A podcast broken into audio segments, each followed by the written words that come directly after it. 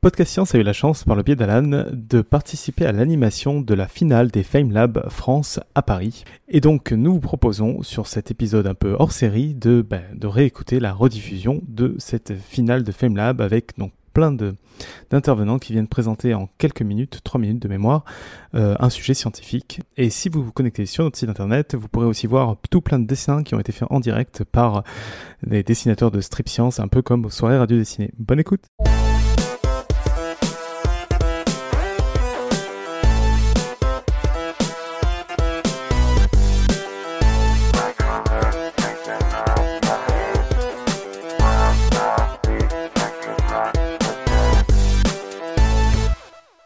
Bonsoir.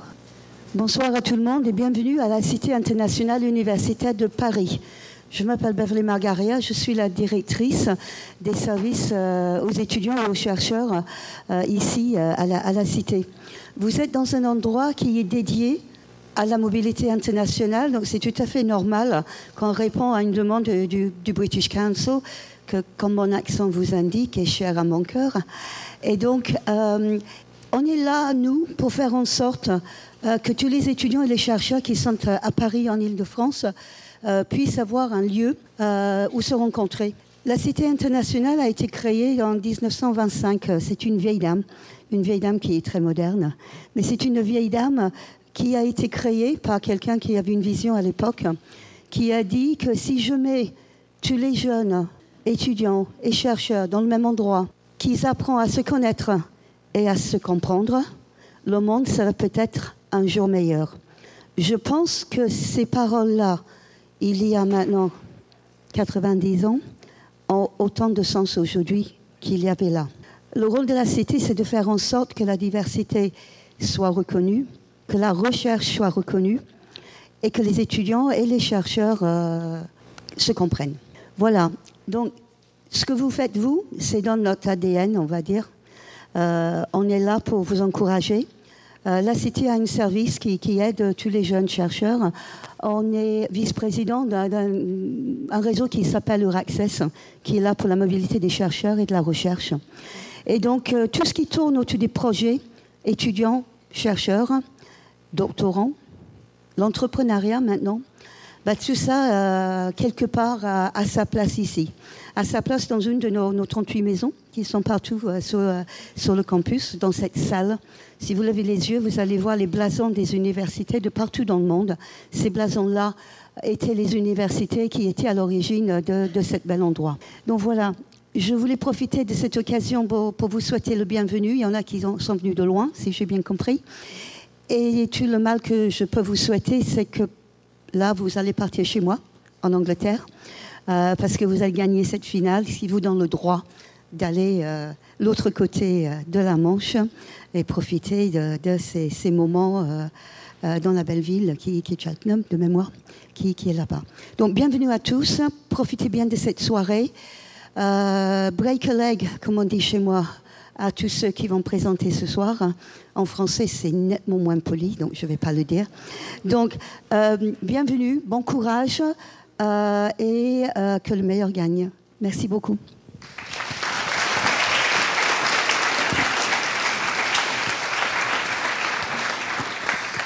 Alors, merci à Beverly. Et euh, elle a très bien dit break a leg parce que depuis tout à l'heure, euh, moi, je glisse partout. Euh, donc, j'allais en effet enlever mes chaussures, mais on verra si je glisse. Alors, donc, au nom du British Council, on est ravis de vous accueillir ici ce soir. Moi, je suis directrice éducation et société et je travaille avec Laura et Carole, que certains d'entre vous vous connaissez très bien, sur ce projet FameLab. Et donc, pourquoi euh, le British Council et FameLab Est-ce que vous voyez bien le lien ou pas? Est-ce que vous pensez que le British Council, oui, c'est pas une école de langue qui enseigne l'anglais et langue étrangère, mais qu'est-ce qu'ils font avec les sciences? Alors, figurez-vous que les valeurs de FameLab se trouvent aussi dans les valeurs du, du British Council et ses priorités, à savoir l'éducation des sciences, l'accessibilité, euh, la mobilité des chercheurs, euh, les échanges culturels et scientifiques. Toutes ces priorités du British Council sont représentées ici ce soir dans le, dans le projet FameLab.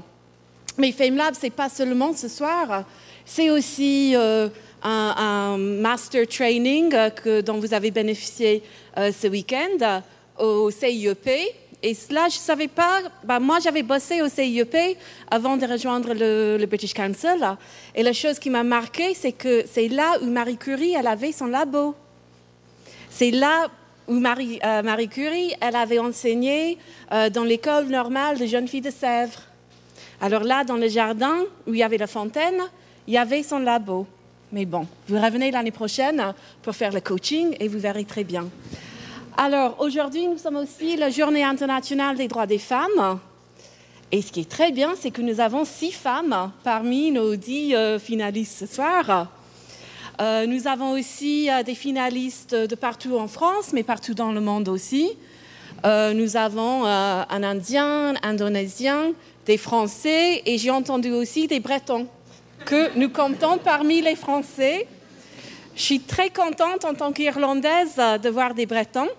Mais aussi, grande coïncidence, moi j'avais commencé ma carrière euh, il y a 15 ans à l'UBO, à l'Université de Bretagne occidentale.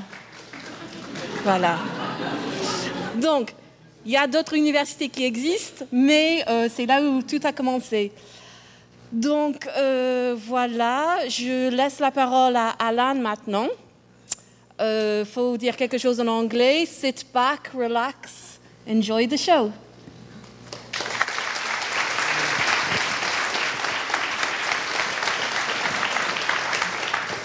Bonsoir. J'ai l'honneur d'ouvrir les feux de, de FameLab. Je suis vraiment très honoré d'être le, présentateur ce soir. Euh, je me présente en deux mots. Moi, c'est Alan, euh, créateur de Podcast Science, dictateur déchu de Podcast Science, et cofondateur de Big Bang Science Communication, qui co-organise cette soirée avec le, le British Council. Euh, en fait, je ne suis pas le présentateur, je suis le compère de cette soirée. On démarre avec les faux amis. Euh, compère, c'est le, mot anglais pour, le présentateur, en anglais, en anglais britannique, ce qui explique peut-être pourquoi le présentateur ce soir est masculin malgré la date. Commère, ça l'aurait moins fait. que ce soit sur, sur euh, Podcast Science ou avec Big Bang Science, euh, je, je lutte pour que la science retrouve sa place dans, dans dans l'esprit populaire, que la science devienne populaire en fait. En, anglais, on parle de popularize science, en français, on parle de, vulgariser la science, c'est un peu moins sympa. Moi, j'aimerais bien que la science retrouve sa place dans, le cœur des gens.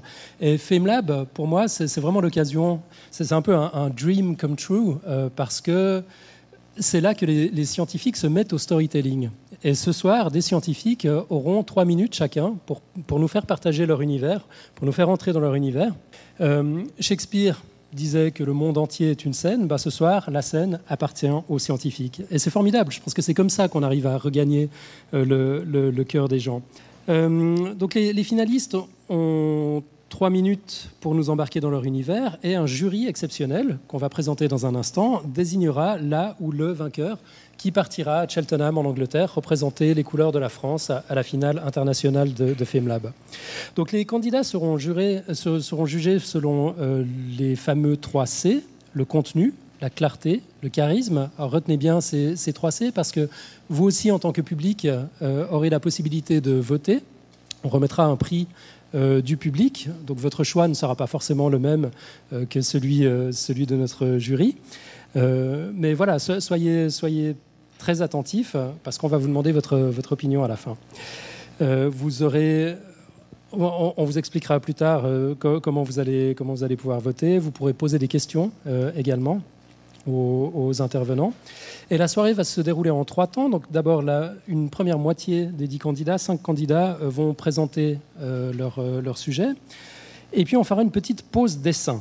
Et les cinq candidats suivants présenteront leur sujet. On aura le vote du jury, le vote du public, les questions. Et puis finalement, la troisième partie, ce sera simplement la remise des prix. Alors j'ai dit qu'on ferait une pause dessin. Dessin, quel dessin? On a la chance d'avoir des artistes du collectif Strip Science avec nous. Donc Strip Science, c'est le collectif de dessinateurs du Café des Sciences. Euh, le Café des Sciences, euh, c'est on va dire, un regroupement de, communicateurs et de vulgarisateurs scientifiques euh, sur le web, qu'ils soient blogueurs, vidéastes, dessinateurs, quels que soient les formats. et on a la chance de les avoir avec nous. Ils sont un peu cachés au fond de la salle. Là-bas, on a, Agatha Liévin-Bazin, Héloïse Chauchois et Guillaume Menin. Et puis on a Nico Tup du podcast, Podcast Science, qui fera le point sur les dessins, justement, à la mi-temps, si j'ose dire, et après le deuxième round de présentation. Euh, voilà, encore une chose à vous demander. Éteignez vos téléphones, s'il vous plaît. Enfin, ne les éteignez pas, coupez la sonnerie. Par contre, gardez-les allumés pour live tweeter. Le hashtag de la soirée, c'est FameLabFR, tout collé, sans trait d'union, sans. Euh, voilà, euh, comme, comme ça se prononce. Il est peut-être derrière Non, pas encore. Et puis pour les discussions, ben, on aura l'occasion de tous faire connaissance, de discuter, de réseauter joyeusement à l'occasion d'un cocktail qui aura lieu directement après, à, la fin de la cérémonie. Avant de vous présenter le jury, on va vous projeter une petite vidéo du parrain de la soirée, qui est membre du jury, Sébastien Carassou, qui nous explique pourquoi c'est important de communiquer la science.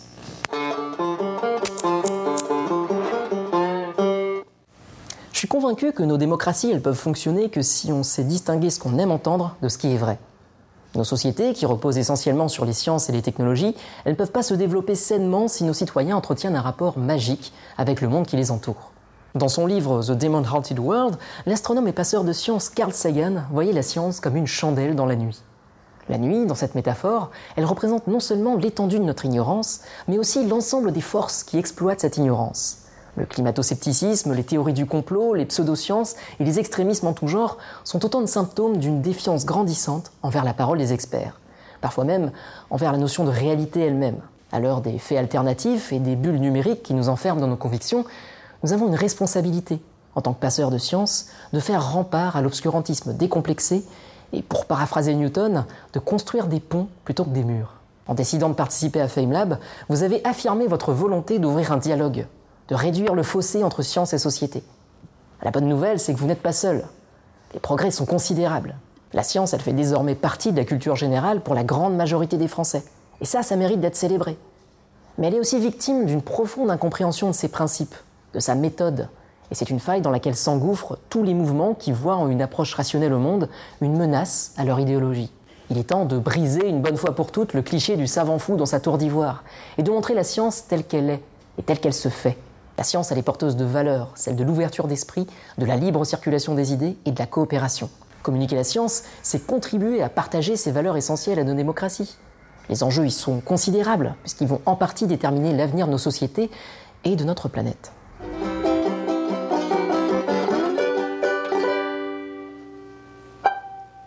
Merci Sébastien.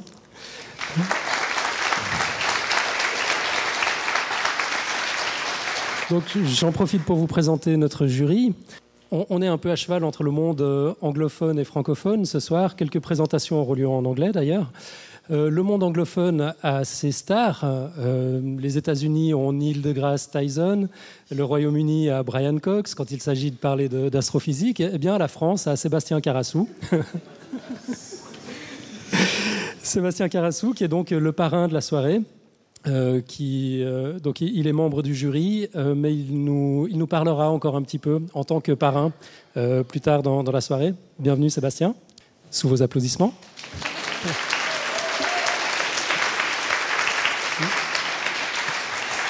Et oui, donc je, je, précise que Sébastien est doctorant en astrophysique, il est co-auteur et présentateur de la chaîne YouTube Le Sense of Wonder, et puis vous avez pu l'entendre sur Podcast Science, épisodes 188 et 284. Euh, quand elle ne joue pas les guides touristiques en Antarctique, Marie Manceau, la deuxième euh, personne sur le, panel, est chercheuse au Centre interdisciplinaire de recherche en biologie, le CIRB, au Collège de France. Euh, Marie est notre chercheuse dans le panel de jurés ce soir. Bienvenue Marie.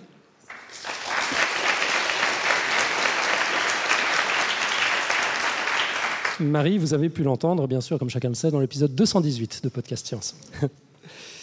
Et finalement, elle a troqué la paillasse pour la plume, ou plutôt le clavier, il y a quelques années. Stéphanie Gardier, euh, ancienne chercheuse, est la journaliste scientifique du panel. Vous la retrouvez en général dans Pourquoi Docteur et Planète Santé. Et elle a, comme tout le jury, réservé ses meilleures interventions pour Podcast Science. C'était les épisodes 213 et 225. Bienvenue Stéphanie.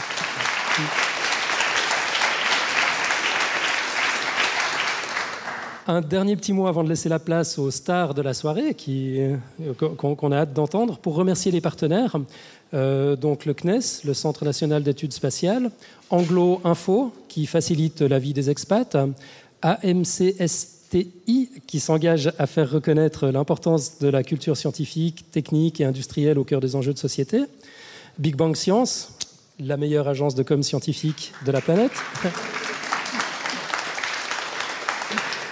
Euh, la Cité internationale universitaire de Paris, qui nous héberge ce soir dans ce lieu absolument magnifique. Euh, le HuffPost, journal populaire sur l'Internet mondial qu'on ne présente plus. Euh, l'association Bernard Grégory, ABG, qui favorise le rapprochement entre les mondes économiques et académiques, facilite la mobilité professionnelle des docteurs, accompagne les entreprises dans le recrutement des docteurs et vient en appui des établissements d'enseignement supérieur. Voilà, trêve d'introduction. Euh, je laisse la parole à, la première euh, intervenante. Donc, elle aura trois minutes, trois minutes euh, montre en main pour parler. On a Carole du British Council qui veille à l'application, voilà, donc qui leur, montrera un petit panneau quand, il ne restera plus que 30 secondes. Il faut impérativement, bien sûr, respecter le timing, c'est super important. Euh, donc, chaque candidat fait sa présentation en trois minutes. Le jury a ensuite deux minutes pour des questions et des commentaires. Euh, et puis, on fera un point, euh, notamment sur, sur les dessins, après les cinq, les cinq premiers passages. donc, la première intervenante est Doriane Ménigaud. Elle est doctorante contractuelle à l'Université Paris-Descartes. Et puis, j'ai le titre de sa presse en anglais, mais je crois que finalement ce sera en français que la lumière soit euh, quand la chimie résout les crimes.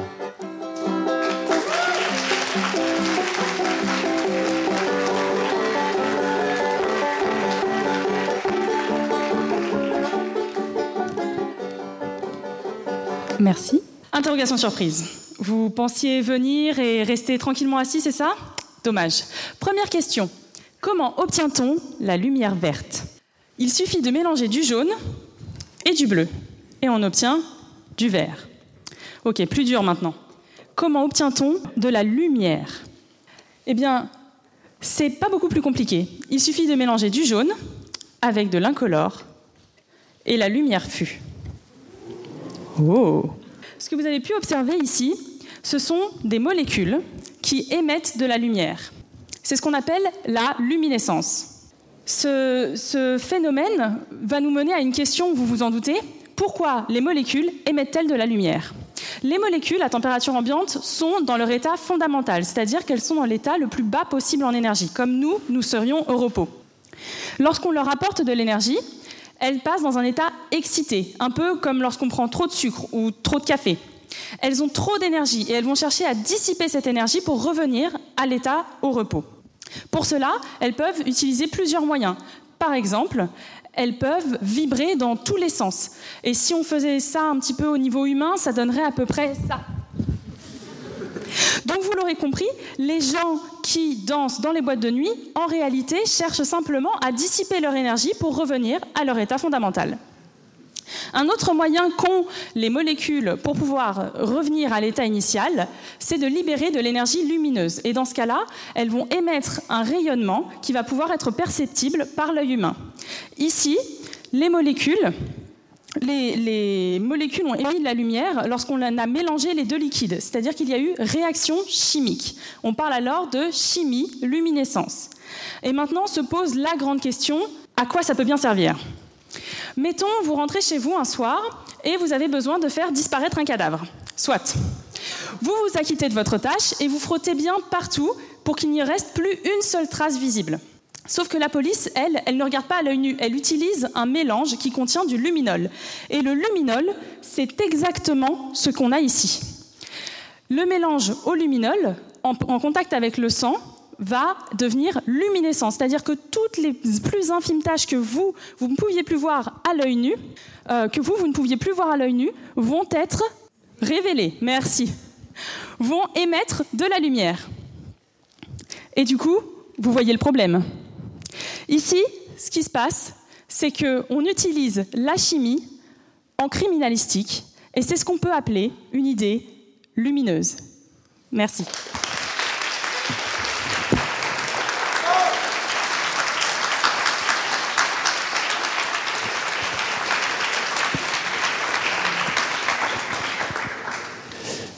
Je me tourne vers le jury.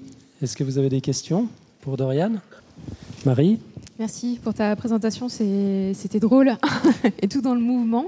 Et c'est sympa de voir qu'on peut faire ce genre de choses pour expliquer des sujets aussi difficiles à appréhender que la chimie moléculaire.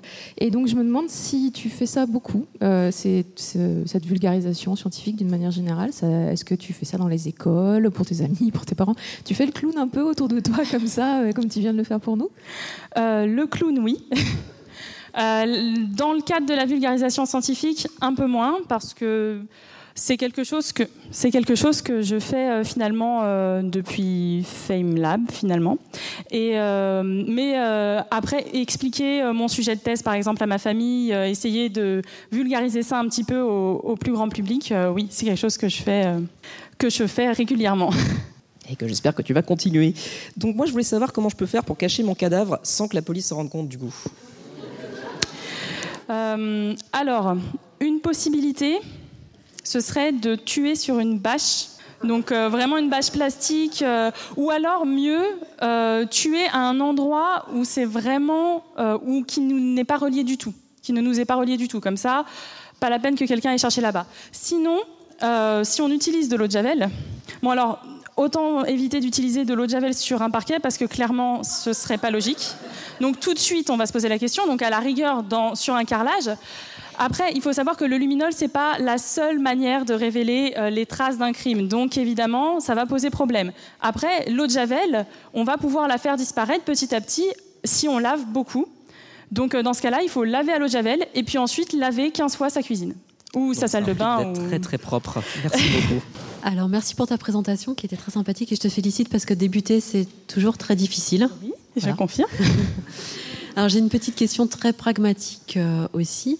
Est-ce qu'en fait, faire une thèse en chimie, c'est acquérir des stratégies pour pouvoir dissimuler plus facilement des cadavres? Entre autres. Entre autres, oui, je le cacherai pas, c'était le but au départ. Mm, mm. Il y, avait aussi. Tu recommandes aux serial killers de plutôt. Ça peut aider bah, Ça peut aider, surtout qu'il y a le, côté un peu. On peut synthétiser des drogues qui aident à sédater les victimes. C'est vrai que c'est quelque chose, oui, qui est, vraiment très important dans ma vie de tous les jours. Mm, Merci. Vous n'êtes pas venu pour rien.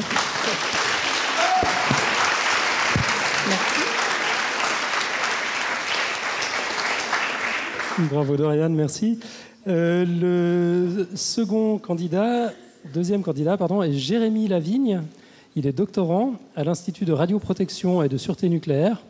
Euh, sa présentation s'intitule Les cellules endothéliales irradiées entre réalité et science-fiction.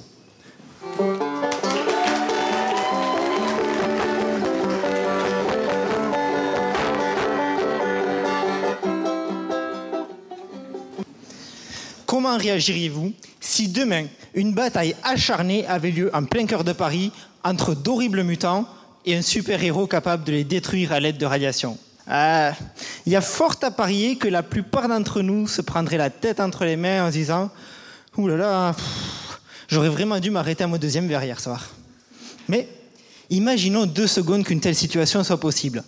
Il y aurait de quoi être traumatisé, n'est-ce pas? Peut-être même au point de faire une crise d'identité alors cela va sans doute vous surprendre, mais parfois nos cellules elles-mêmes ne savent plus qui elles sont vraiment. Dans notre laboratoire, nous étudions les conséquences de la radiothérapie sur les tissus sains. Cette technique permet de traiter les patients atteints de cancer, ces horribles mutants qui prennent forme à nous, mais comme beaucoup de choses, elle n'est pas anodine pour autant. La radiothérapie consiste en effet à détruire les cellules cancéreuses à l'aide de rayonnement, de radiation. Malheureusement, bien que cette technique soit de plus en plus précise, elle affecte également les tissus sains situés à proximité de la tumeur. Alors non, rassurez-vous, ce n'est pas pour autant que vous allez doubler de taille et devenir tout vert. Non, non, non.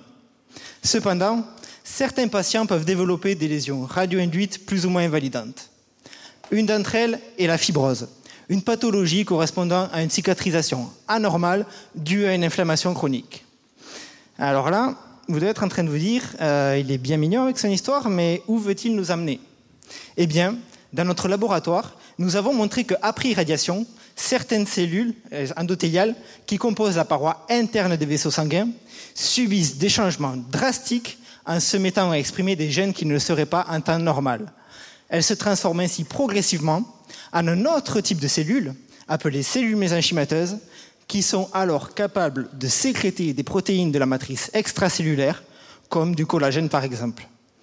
Et en faisant cela, elles participent malheureusement à créer une cicatrisation anormale.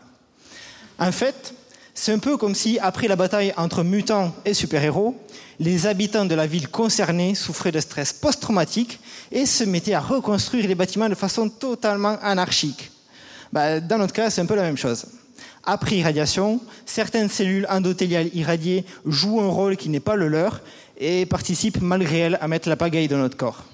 Mais rassurez-vous, des pistes existent pour lutter contre ce phénomène. Nous avons montré que l'invalidation d'un gène clé spécifiquement au sein de ces cellules endothéliales permet de limiter l'apparition de ce phénomène chez la souris et de réduire la sévérité des lésions radio-induites observées. Alors, peut-être qu'un jour, comme le docteur Banner parvient à canaliser Hulk, parviendrons-nous pour notre part à limiter la déviance de ces pauvres cellules endothéliales innocentes et ainsi à prévenir les risques de fibrose radio-induite. Merci.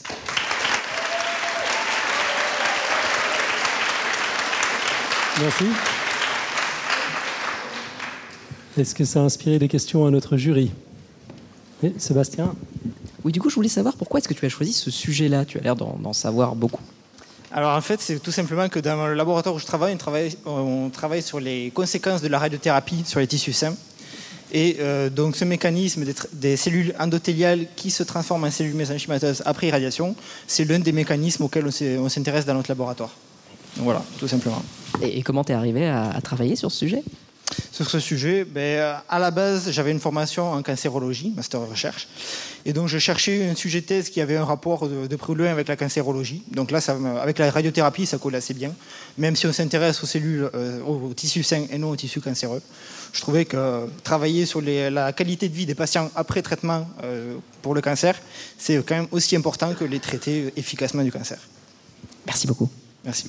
Euh, alors franchement, je te félicite parce que tu as réussi à être très clair en restant aussi vraiment très technique. Et ça, c'est un exercice pas facile euh, pour présenter son travail. Et donc du coup, je vais te poser la question la plus naïve que j'imagine on, on, te pose tout le temps et que tes proches doivent te poser, tes amis, etc. Euh, alors, tu vas le guérir le cancer? Ça va marcher? Pour le coup, justement, moi, je ne travaille pas directement sur le cancer. Donc, à ce niveau-là, je ne peux pas apporter une grande contribution. Comme je le disais, en fait, on va surtout chercher à comprendre comment des pathologies qui peuvent faire suite euh, à la radiothérapie se développent pour, euh, du coup, essayer d'améliorer la qualité de vie des patients en étant mieux euh, capable de traiter le, les pathologies qui pourraient être induites par la radiothérapie. Alors bravo pour ta présentation qui effectivement était claire bien que technique. Est-ce que tu envisages de continuer par la suite à mêler recherche et communication scientifique? Est-ce que pour toi, parler de ce que tu fais au quotidien dans ton labo, c'est important? Alors oui, parler de mon quotidien au labo, je trouve que c'est très important. Euh, D'ailleurs, l'année dernière, j'avais également participé à ma thèse en 180 secondes. J'ai aussi euh, fait le même type, le même type d'exercice dans mon institut. Euh, pour la suite, euh, pour l'instant, là où j'ai vraiment envie de me focaliser, c'est sur la recherche, qui est quand même euh, ma passion première. Mais s'il y a possibilité de temps en temps de faire de la médiation scientifique et de parler de ce que je peux faire au laboratoire, avec plaisir. Magnifique, merci beaucoup. Merci à vous.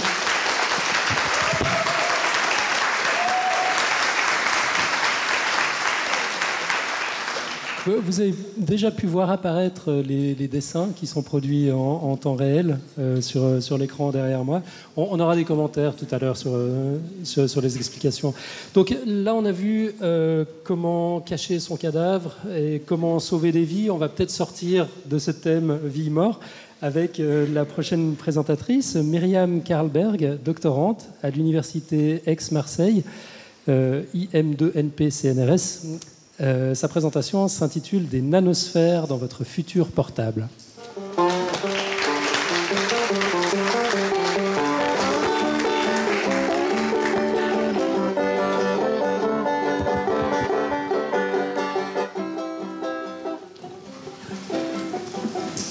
Imaginons que ceci est une sphère en argent d'une cinquantaine de nanomètres. Un nanomètre correspond à un milliardium de mètres. Elle serait donc invisible à l'œil nu. Et pourtant, Cette sphère va bientôt permettre à vos portables, montres connectées et ordinateurs d'être encore plus rapides et de vous proposer encore plus de distractions. Les nanosobjets, tels que cette sphère, ont des propriétés optiques extraordinaires lorsqu'elles sont éclairées par la lumière.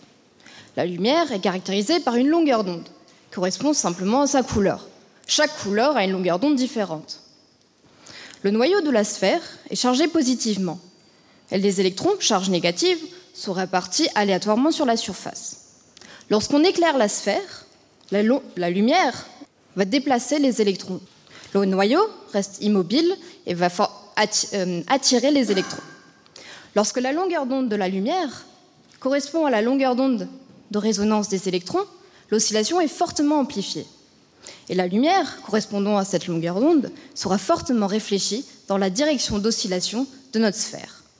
Ce phénomène appartient à un domaine de la physique très à la mode, appelé la plasmonique.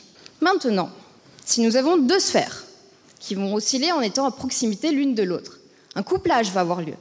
La lumière réfléchie par cette première sphère sera transmise à la deuxième sphère. C'est exactement ce que nous souhaitons utiliser pour transporter de l'information plus rapidement dans vos portables. Pour l'instant, les composants électroniques dans vos portables communiquent entre eux en se faisant passer l'information par des électrons. Mais la vitesse des électrons est plus faible que la vitesse de la lumière. En utilisant donc des chaînes de sphères, telles que celle-ci, on va faire passer l'information plus rapidement d'un composant à un autre. Actuellement, en laboratoire, on atteint des vitesses supérieures à 10%, fois, 10 de la vitesse de la lumière, ce qui est 10 fois plus rapide que la vitesse atteinte par les électrons. Donc, en utilisant deux sphères ou une dizaine, on va faire passer de l'information plus rapidement d'un composant à un autre. Fantastique, n'est-ce pas? Vous vous demandez peut-être pourquoi cette technologie n'est pas encore utilisée, puisqu'elle a l'air si prometteuse. Eh bien, il y a encore quelques problèmes auxquels les scientifiques, nous, devons trouver des solutions. Les composants dans vos portables ne sont pas tous alignés en ligne droite. La lumière va donc devoir prendre des virages, parfois même à 90 degrés. Or, on a vu que la lumière est principalement réfléchie dans la direction d'oscillation. Donc un couplage comme ça, les pertes seront trop grandes. Une solution proposée consiste à éviter les angles droits et à préférer des arcs de cercle. Les pertes seront minimisées et l'information obtenue en sortie est suffisante. Alors peut-être que dans quelques années, nos portables, ordinateurs et montres connectées seront tous rapides, mais ronds. Merci.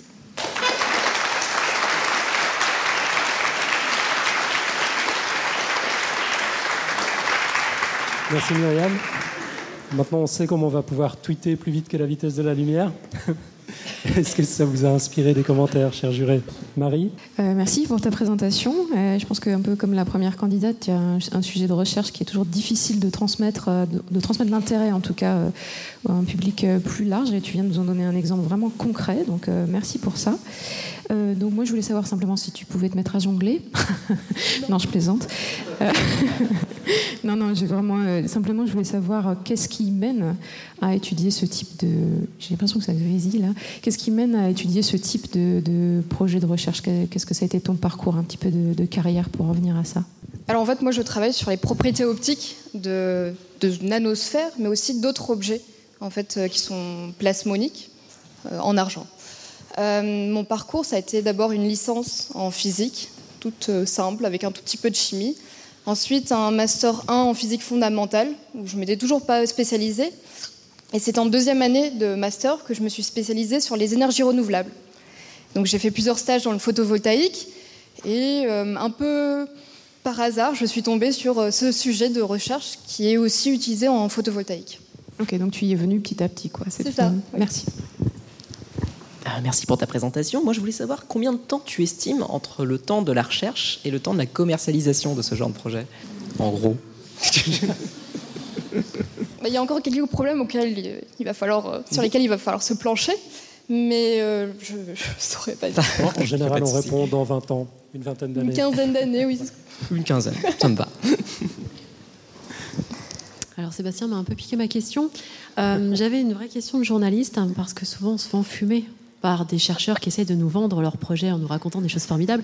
Est-ce que vraiment ces nanosphères vont servir dans des portables un jour ou est-ce que c'est juste un argument marketing? Ah non, moi je pense que oui, ça sera, ça sera réellement utilisé. Et pas que dans les portables, dans tout et n'importe quoi.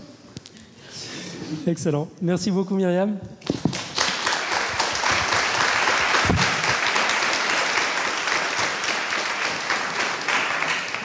Le prochain intervenant va répondre à une question essentielle qu'on se pose tous souvent. Comment a-t-on marché sur la Lune? C'est Arnold Oswald, ingénieur à l'École nationale supérieure des arts et métiers et à l'École polytechnique de Montréal. Arnold, on t'écoute.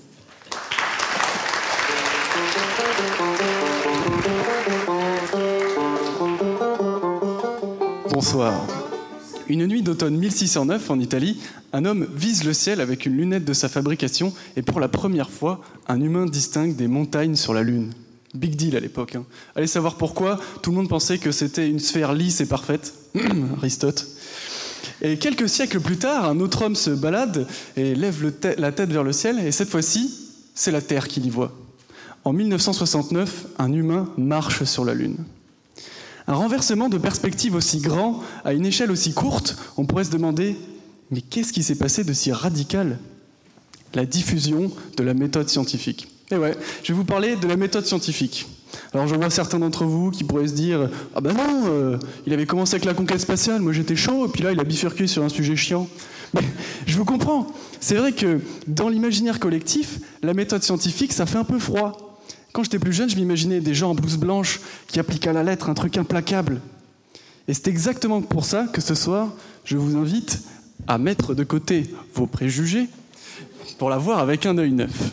Alors qu'est-ce que c'est que cette recette magique? Eh bien, tout commence avec une idée. Vous savez, ce sujet, ce qui vous intrigue, vous avez certainement votre avis là-dessus.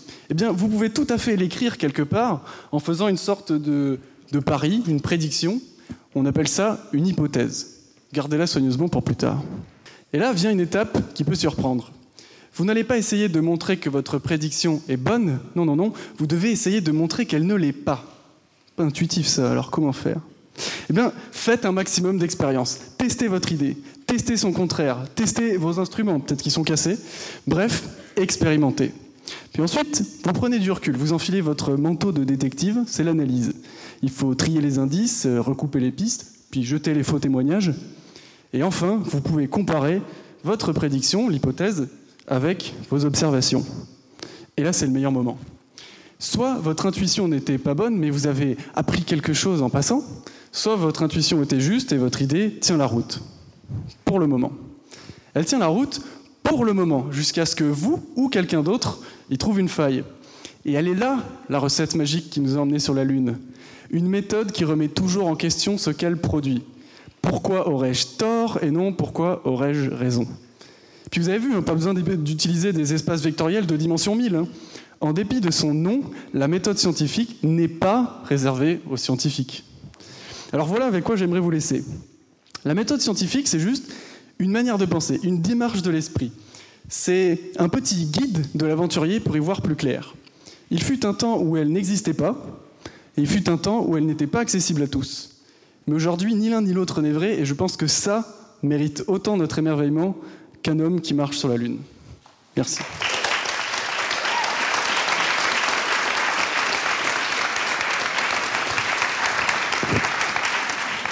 Merci beaucoup Arnold. Bon, là, on a forcément des questions. Eh bien, pas du tout. Justement, j'allais dire, je n'aurais pas de questions, mais juste merci. Parce que je pense plaisir. que parler de la méthode scientifique, la faire connaître, expliquer comment ça se passe dans un labo et que ça ne doit pas rester dans un labo, c'est fondamental aujourd'hui plus que jamais. Merci. Merci Stéphanie. Marie? Alors euh, oui, je, rejoins tout à fait ma collègue sur cette euh, remarque. C'était vraiment vraiment intéressant à ce niveau-là. Euh, et tu parles de méthode scientifique, de méthode d'analyse scientifique. Et puis ben là, on est tous réunis ce soir pour voir des méthodes de communication. Et donc, je pense que tu es vraiment très très à l'aise dans cette méthode-là. Du coup, la question que j'ai envie de te poser, c'est comment, quelle méthode tu as adoptée pour te préparer ce soir? Euh, bah déjà, c'est un sujet qui me passionne, donc déjà ça, ça aide quand on veut écrire plein de trucs. Euh, j'ai juste essayé de réduire à l'essence le message que je voulais faire passer, qui est que la méthode scientifique, c'est merveilleux. Enfin, je veux dire, je trouve paradoxal qu'on soit tous fascinés par la chasse aux exoplanètes, les neurosciences et tout, et que le moteur qu'il y a derrière la science, euh, ça ne mérite pas notre affection. Donc après, j'ai juste essayé de le tourner de manière à ce que ait une accroche. Je suis désolé si j'ai fait un titre clickbait un peu, désolé. voilà. Mais voilà, j'ai essayé de, de l'enrober un peu, je sais pas. voilà, je voulais te remercier aussi pour ton effort de storytelling qui était absolument magistral. Mais juste un point on n'est jamais allé sur la Lune, on est d'accord? Ah oui, non. Et puis la Terre est plate en plus, donc euh, c'est pas pratique. c'est faux, je précise. Merci. Merci beaucoup, Arnold.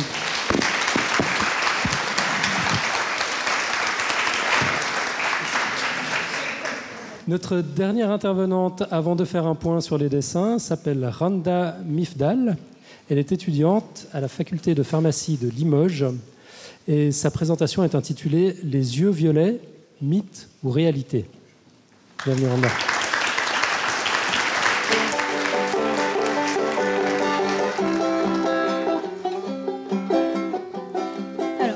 Bonsoir. La semaine dernière, c'était mon anniversaire et accessoirement celui de l'actrice britannique Elizabeth Taylor. J'ai découvert qu'elle était célèbre pour avoir les yeux violets, c'est-à-dire un mélange de bleu, et de rouge. Sauf que si on regarde dans le spectre des sept couleurs de Newton ou dans un arc-en-ciel, la couleur entre le rouge et le bleu, c'est le vert. Alors comment se fait-il que nous le percevons violet? D'abord, la rétine, l'écran sur lequel se forme l'image, est formé de capteurs. Ces capteurs sont de deux types, les cônes et les bâtonnets. Les cônes pour la vision des couleurs et les bâtonnets pour la vision nocturne. Ces cônes sont de trois types, bleu, vert et rouge pour les trois couleurs primaires. Euh, toutefois, nous ne voyons pas le monde uniquement en bleu, en vert et en rouge. Que se passe-t-il quand on voit du jaune, par exemple? Le jaune est un mélange de vert et de rouge. Et si on regarde dans l'arc-en-ciel ou dans le spectre des couleurs, euh, la couleur entre le vert et le rouge, c'est bien du jaune. Et, la longueur d'onde du vert et la longueur, la longueur d'onde le, enfin, le violet, longueur, le jaune a une longueur d'onde proche du violet, mais aussi proche du rouge. Donc du coup, les cônes jaunes les cônes rouges s'activent les cônes verts s'activent, et la couleur observée est le jaune. Mais que se passe-t-il quand on observe du violet? En fait, nous avons vu que le violet était un mélange de bleu et de rouge, mais était un mélange de bleu et, et de rouge. Mais dans l'arc-en-ciel, la couleur entre le bleu et le rouge, c'est le vert. Or, les cônes verts ne se sont pas activés. Donc il ne peut pas s'agir de vert. Et le, violet existe bel et bien. Donc on ne peut pas dire, ne peut pas dire que ce n'est pas une couleur. En fait, en fait, le cerveau réagit différemment. Comme les cônes verts ne se sont pas activés et que les cônes bleus et rouges se sont activés, euh, euh, le violet correspond en fait à une absence de vert. Nous savons maintenant pourquoi nous, percevons, le violet. Euh, nous savons maintenant pourquoi nous les percevons violets, mais vous pourriez vous demander pourquoi, euh, qu'est-ce que cela a à voir avec la couleur de nos yeux? En fait, si comme moi vous avez les yeux marrons, vos yeux ne sont pas marrons dans le sens où les molécules à l'intérieur sont marrons. En fait, il existe un phénomène d'interférence qu'on peut appeler aussi phénomène de dispersion. La lumière traverse la cornée transparente, puis rencontre l'iris, et, puis rencontre l'iris et la lumière est dispersée. Les, les, les rayons de longue longueur d'onde sont absorbés, alors que les rayons de courte longueur d'onde sont éparpillés dans toutes les directions. Et ce sont ces rayons de courte longueur d'onde qui donnent sa couleur à l'iris. Toutefois, si seul ce phénomène de dispersion existait, nous aurions tous les yeux bleus à l'heure actuelle. En fait, il faut, il faut ajouter à ce phénomène d'interférence la pigmentation de l'iris. L'iris possède une certaine quantité de mélanine, et plus la quantité de mélanine est élevée, plus la quantité de mélanine est élevée, plus la couleur de l'œil est sombre, et plus la quantité de mélanine est faible, et plus la couleur de l'œil est claire. Merci beaucoup.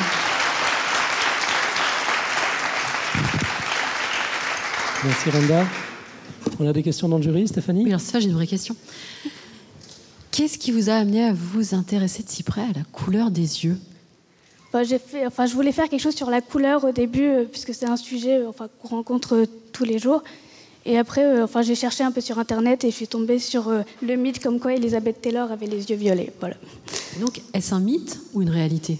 C'est un mythe. Elle n'a pas réellement, j'ai pas eu le temps de finir. Elle n'a pas réellement les, les yeux violets. En fait, elle a les yeux bleu foncé Et en fait, elle a une quantité de mélanine très spécifique qui fait qu'elle a les yeux bleus foncés, mais sous la lumière des projecteurs, en fait, on les voyait violets, mais pas sous la lumière du jour. Merci pour avoir rétabli la vérité. Merci. Alors, je suis ravie de ton, du sujet que tu as choisi justement, parce que ce que Alan n'a pas dit tout à l'heure, c'est qu'en fait, tu as choisi ma spécialité scientifique. Et euh, ouais, en fait, je travaille sur la pigmentation, les pigments d'une manière générale, la manière dont ils se distribuent. Donc, du coup, j'ai des questions pour toi hyper techniques. non, je plaisante. Je voulais juste, vraiment, je vais pas te poser de questions, mais je voulais te dire devant tout le monde que tu as dit des choses très très justes d'un point de vue scientifique. Et c'est pas facile à expliquer, donc félicitations. merci. Alors déjà, euh, joyeux anniversaire. Ah, hein. Un petit peu en retard, je suis désolé. Euh, mais alors, moi j'avais une question, une vraie question. Euh, je ne sais pas si tu connais la réponse, mais je la, je la pose vraiment en tant que candide. Donc, est-ce qu'on perçoit tous la même couleur? Ben, on ne sait pas en fait. Il y a des études qui se sont faites, euh, des études psychologiques qui sont faites sur le sujet, et c'est un- vraiment une grosse question enfin, dans l'histoire. Enfin, il y a, il y a quelqu'un sur YouTube, Vsauce, qui a fait justement une vidéo sur le sujet. Enfin, il dit qu'on ne peut pas savoir. Dommage. Merci beaucoup. Merci beaucoup, Randa.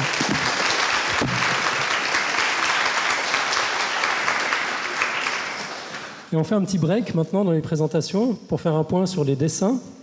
Nico Tup, dans les coulisses. Ouais, tout à fait. Je suis en train de remonter au premier dessin. Donc les dessinateurs ont été, comme d'habitude, extrêmement inspirés. Voilà, normalement. Donc au début, on était dans une mise en ambiance, c'est-à-dire on a eu beaucoup de dessins d'ambiance sur ce qui se passait, sur le stress qu'on voyait euh, chez les gens, sur la magnifique salle dans laquelle on a la chance d'être.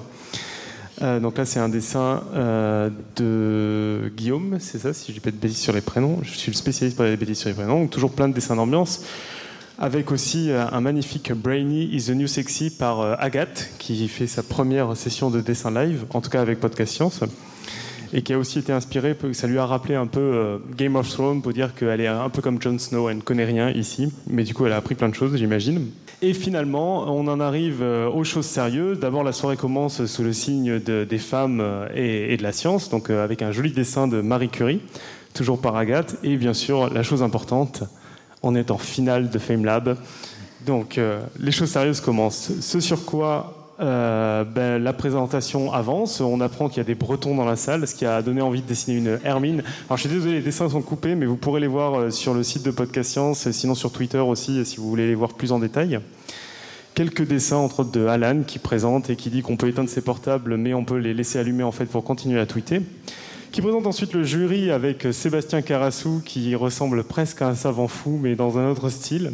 Euh, et puis arrivent les présentations, donc entre autres la présentation comme quoi il faut bouger pour revenir dans son état fondamental qui a pas mal inspiré nos dessinateurs avec donc ce premier dessin, un deuxième de Guillaume et un troisième de, euh, si je dis pas de bêtises, ça doit être Héloïse euh, qui a fait aussi sur comment faire de la lumière en bougeant. Ensuite, on a, on a eu, je crois que c'était Ah si, c'est toujours la même présentation avec le luminol où on voit Sherlock Holmes qui utilise le luminol pour, euh, pour essayer de découvrir pourquoi cette cuisine n'est pas aussi honnête qu'elle y paraît. Puis après, euh, c'était la présentation suivante, si je ne dis pas de bêtises, où euh, on voit une, une cellule qui n'est pas en train de bronzer, mais en train de cicatriser. Un retour sur une des questions qu'on a eues qui a beaucoup amusé les dessinateurs sur Tu vas guérir le cancer? Ah oui, alors non, en fait, non, ça n'a rien à voir. qui a marqué le coup. Euh, un très beau dessin de, la présentatrice suivante, enfin de, celle qui exposait son, sujet sur euh, bah, ces, technologies avec ces boules, euh, brillantes. Pardon. Et, qui a, aussi donné d'autres inspirations un peu dans le même style, un peu cette idée qu'on avait une sorte de Steve Jobs qui nous présentait le futur de nos technologies, donc avec une référence à Apple sur ce dessin-là. Et je crois qu'on arrive un peu au dernier dessin, voilà, près de la conquête spatiale, où on a un premier dessin sur l'espace avec euh, l'hyper vitesse. Mais je ne suis, sur la Lune, je doute, je dis une hypothèse, et puis on nous rappelle sur le dernier dessin que c'était quand même euh, que c'était un peu une arnaque, c'est-à-dire j'ai mis conquête spatiale comme titre, mais en fait je vais pas parler de ça. Voilà. Et c'est tout ce que j'ai pris en photo pour l'instant, mais il y en a déjà d'autres qui sont en attente d'être euh, pris en photo, donc on verra ça à la prochaine session. Excellent. Bravo les dessinateurs. Merci.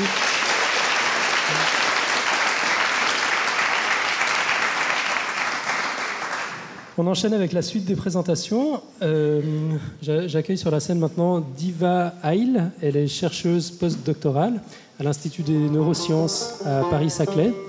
Euh, sa présentation est en anglais. Elle s'intitule Cellular Transformers Dawn of a New Era in Therapeutics. Okay, so the ones who haven't, it's a classic movie about good versus evil, but American style, which means there are good robots fighting the bad robots. But that's not what I'm going to tell you about. The key concept of this movie that I want you to focus on is that there are robots that can transform themselves into everyday machines. So they, you have a cell phone which can transform itself into a robot when it receives a spark, and it can re- then transform itself into a car, or it can transform itself back into a robot. And all this when they receive a spark. So, what happens if we had discovered a spark like this for cells in our body? So, if we can transform cells from like heart cells to brain cells, brain cells to skin cells, all by using a spark. In fact, recently scientists have been able to discover such a spark. Only in the case of cells, these are known as transcription factors. And by providing these factors, cells can be transformed from one form to another. And how exactly does this happen? To tell you that, let me take you back to the very beginning of life, to the origin of life. So, when a sperm and an egg come together, they form a single cell. That's the beginning of all our lives. This is what we looked at like in the beginning of life.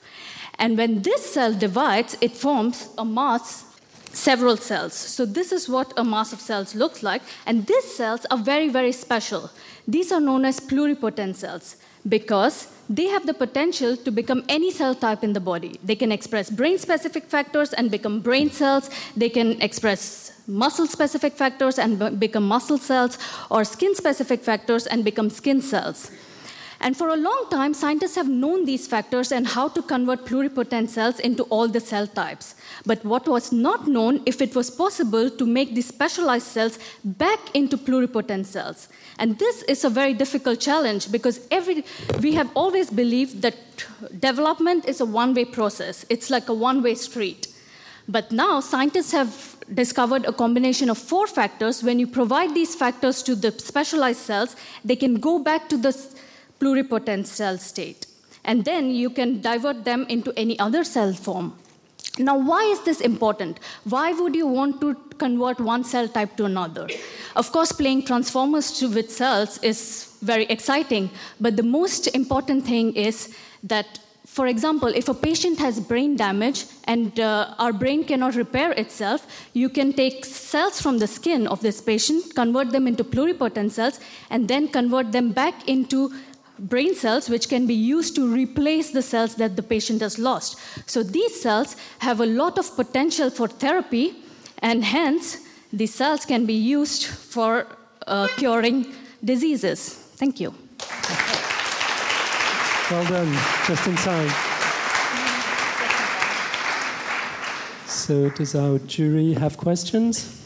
Marie first? Uh, sure. So, um, I read on your bio that you're a postdoc, yeah. so you're quite advanced in your career, and obviously you're re- you're really good at research. You're really good at uh, communicating. Do you know what you want to do later? Do you want to do more, go towards the communication, or um, set up Uh, your own lab?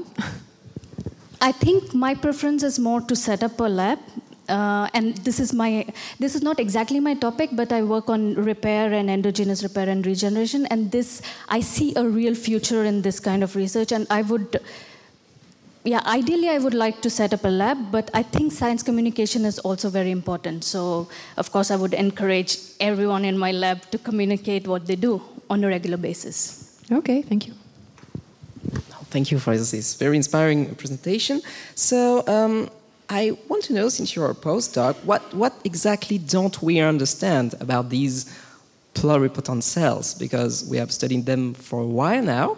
Um, so, how far are we from real therapies based on this technique? So, we've got two minutes altogether. In for two the minutes. questions. Okay. Uh, I, okay. Because we have only two minutes, it's uh, let's say uh, we are a bit far because uh, for some cell types it's very easy. For example, let's say liver cells or lung cells, which have uh, like just one cell type. You know, I think we are very close to therapeutic uh, part for this. But for the brain cells, this is still a bit far because you know it's not just like replacing the brain cells, but making them functional. So the f- uh, brain cells have to actually make the synapses and function correctly. And we are a bit far from that, let's put it this way. Thank you very much. Steph Thank you very much for your presentation. And I just would like to, to know why, how, uh, when did you realize that pluripotent cells are just like transformers? It was a spark of idea. I saw uh, some um, my colleagues' kids come to the lab often, and they brought some toys like this, and they were actually I was very fascinated by the. I have not seen this. I mean, I've seen it in a movie, but I didn't know that they had a car that could become a robot and back a car. I was like, this is something like uh, ourselves. What we are. So. It was just looking at these kids playing in the lab. It's a very good way to explain the concept, and I think uh, yeah, I will use it. Thank you. Thank you so much.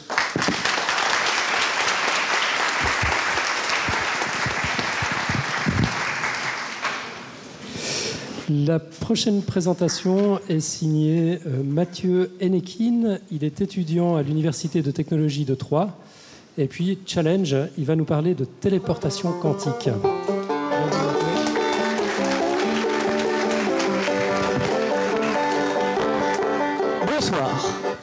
Donc, comme elle a dit, ce soir, j'ai décidé de vous parler de téléportation quantique. Boum Ça claque un peu. hein. Ouais. Comment je fais moi pour dans 3 minutes me retrouver à Rio? Eh bien, tout de suite, un épisode de Star Trek. Non, je déconne, déconne. calmez-vous. Alors, la téléportation quantique repose sur le phénomène d'intrication quantique. Problème, ce sont déjà deux mots beaucoup trop compliqués. Du coup, j'ai ramené des Legos. Voici, voici une particule que je vais séparer en deux. Mais elles vont. Jusqu'ici, tout va bien. Mais elles vont garder des propriétés communes. Par exemple, si l'une change de sens de rotation, l'autre va également changer de sens de rotation. En fait, c'est un peu comme des jumeaux. Vous savez, certains jumeaux disent que même séparés, ils sont capables de sentir que quelque chose ne va pas chez l'autre. Ils ne savent pas quoi, mais ils sont capables de sentir ce changement d'état. Et bien, l'intrication quantique, ce sont des jumeaux. Maintenant, la téléportation quantique de cette troisième particule. Premièrement, nous allons venir la percuter violemment contre notre première particule comme ceci. Du coup, notre particule de base crée un changement d'état. Il y a deux couleurs, il y a eu un changement d'état, on est d'accord. Notre particule intriquée, à la première, à la première rouge, va donc vouloir, euh, à son tour, faire ce changement d'état. Elle va donc piocher dans les ressources qu'elle a autour, un peu comme un gamin qui joue au Lego avec sa caisse et qui cherche à reproduire un motif, et va donc à son tour façonner avec des particules existantes euh, la particule euh, comme ceci. Et donc du coup, la téléportation quantique a eu lieu. Vous remarquerez dans ce que je viens d'expliquer, il n'y a eu aucun transfert de matière ni d'énergie, seulement un changement d'état qui s'est répliqué et reconstruit à ma gauche. Et bien, ce que je viens de vous expliquer a déjà été mis en œuvre par des scientifiques, notamment avec des particules de lumière. Mais comment je fais moi pour dans une minute maintenant me retrouver à Rio? Bon bah déjà, il faudrait que je trouve parmi vous quelqu'un qui a un jumeau à Rio. Deuxièmement, il faudrait que ce quelqu'un soit plus ou moins consentant pour que je le percute violemment, étant donné qu'à la fin on finit quand même complètement disloqué, hein, je le rappelle. Et troisièmement, que, cette personne, que la personne à Rio, le jumeau à Rio, ait, euh, ait à proximité de lui tout ce qu'il lui faut pour reconstruire toutes mes cellules petit à petit. Et pour faire ça, la seule solution que j'ai trouvée, c'est de demander à ma mère d'aller à Rio, d'accoucher d'un type complètement identique à moi. Donc il faut bien quand même qu'elle se rappelle comment elle a fait la première fois. Et que, dans un temps instantané, je vieillisse de 24 ans, tout ça pour pouvoir bronzer mon corps musclé sur une plage de Copacabana. Alors ma mère est très forte, hein. là n'est pas la question. Mais quand c'est moi qui vous parle de corps musclé et bronzé, bon, bah, vous constaterez que la téléportation humaine, c'est pas pour tout de suite. Je vous remercie.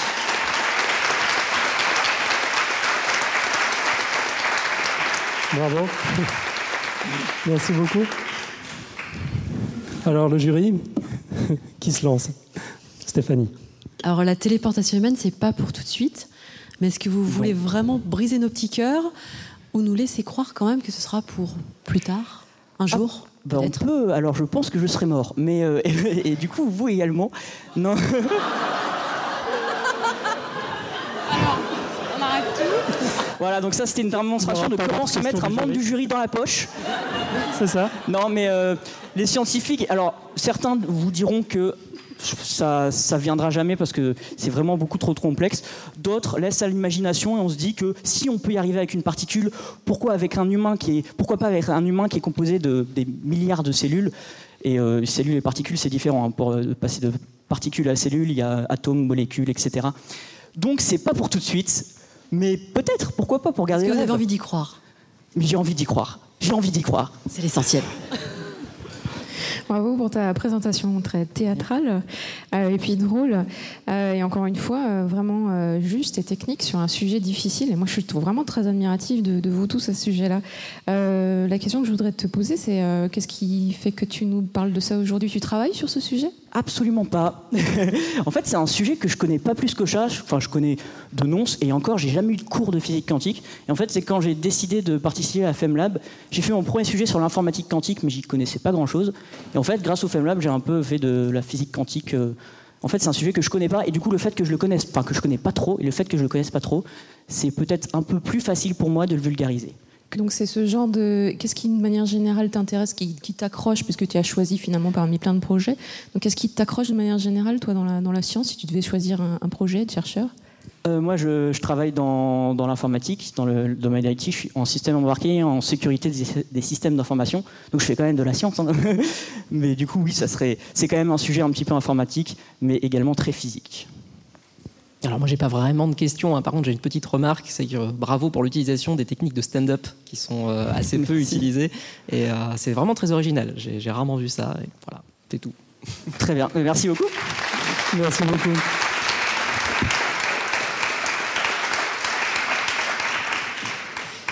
Pour se remettre de la téléportation quantique, on va entendre maintenant une histoire de soupe. C'est le titre de la présentation de Lucille Rouet, qui est étudiante en master à l'Institut universitaire européen de la mer. Bienvenue Lucille.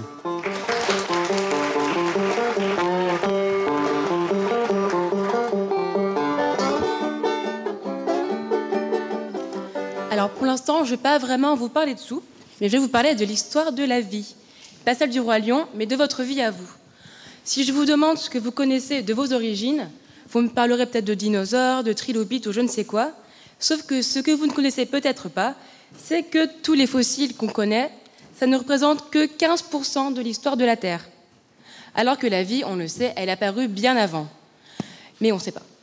Donc ce qu'on peut savoir par contre, c'est on peut essayer de de deviner ce qui s'est passé avant. Il y a une théorie que j'aime beaucoup qui s'appelle la théorie de la soupe prébiotique ou la soupe primordiale. Donc c'est pas une soupe euh, dans le sens où il faut la manger, mais c'est une théorie qui se passe il y a très très longtemps, et la voici. Il était une fois, il y a fort fort longtemps, une terre dans ses jeunes années, et un environnement pas très accueillant, dans lequel nos océans ne pouvaient se protéger du soleil et des méchants UV. Et par le biais du hasard, de rencontres ou de coups de foudre, de drôles de molécules plus complexes se sont formées, composées en majorité de carbone, d'oxygène, d'azote ou d'hydrogène.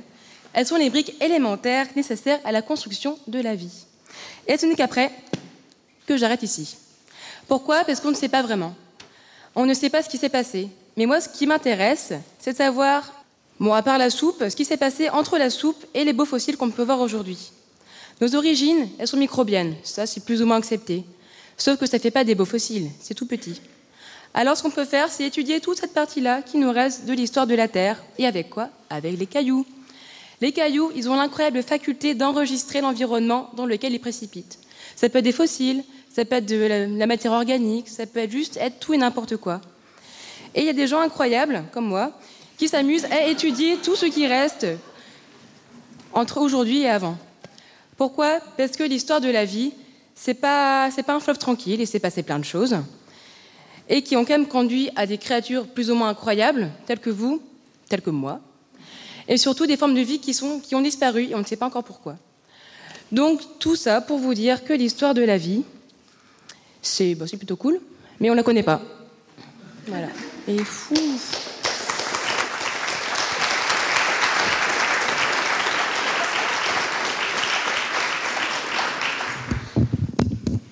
J'étais un peu rapide, beaucoup. je crois. Des questions dans le jury? Alors oui, petite question. Euh, Qu'est-ce que tu réponds aux gens qui te disent Mais alors pourquoi tu utilises des cailloux? Parce qu'on peut les lécher. Très bonne réponse. Merci pour euh, ta présentation, c'était vraiment original.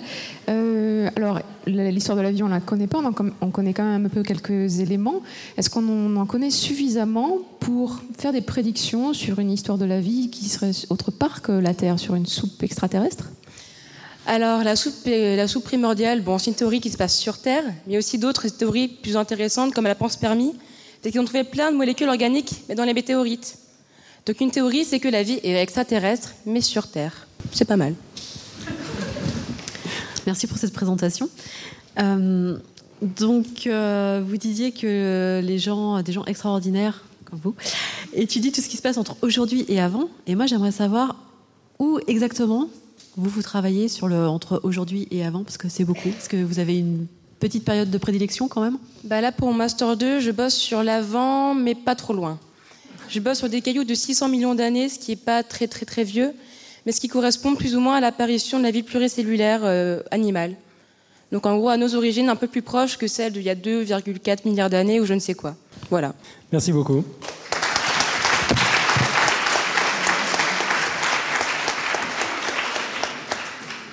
Le prochain candidat s'appelle Denis Appéré. Il est étudiant en troisième année de licence à l'Université de Bretagne occidentale. Il va nous faire sa présentation en breton. Non, je plaisante. Euh, sa présentation s'intitule Une vie née des ténèbres.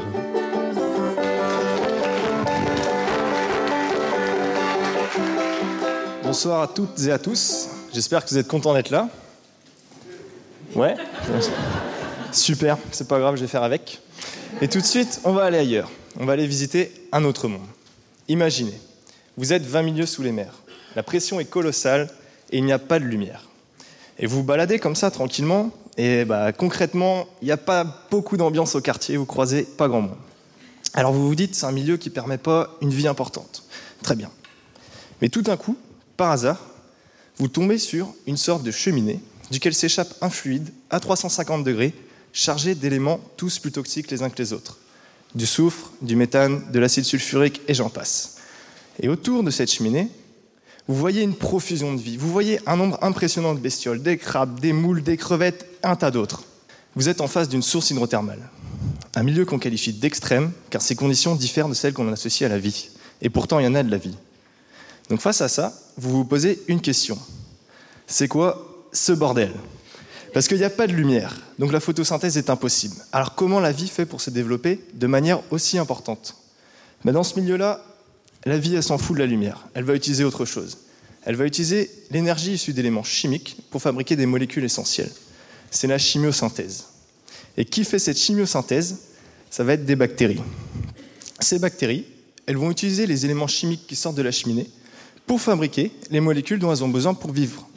Et tous les autres organismes vont en profiter autour. Ces bactéries vont devenir la production primaire de ces écosystèmes. Alors en d'autres mots, ben, soit elles se font bouffer par les autres, soit elles vont développer des symbioses avec d'autres organismes. C'est-à-dire, elles vont développer un pacte à la vie, à la mort, un mariage sans possibilité de divorce, car l'un ne peut pas se passer de l'autre. Elles vont vivre dans un organisme, cet organisme va faire en sorte qu'elles aient accès à leur nourriture, et en échange, les bactéries vont fournir les molécules dont il a besoin pour vivre. Et c'est grâce à tout ça que la vie naît des ténèbres. Et les sources hydrothermales océaniques ont été découvertes en 77, il y a tout juste 40 ans. Et à cette époque-là, on pensait que la photosynthèse était le seul processus qui permettait une vie aussi importante. Et une cheminée au fond de l'océan nous a prouvé qu'on avait tort. Et vous voulez savoir le plus beau dans tout ça?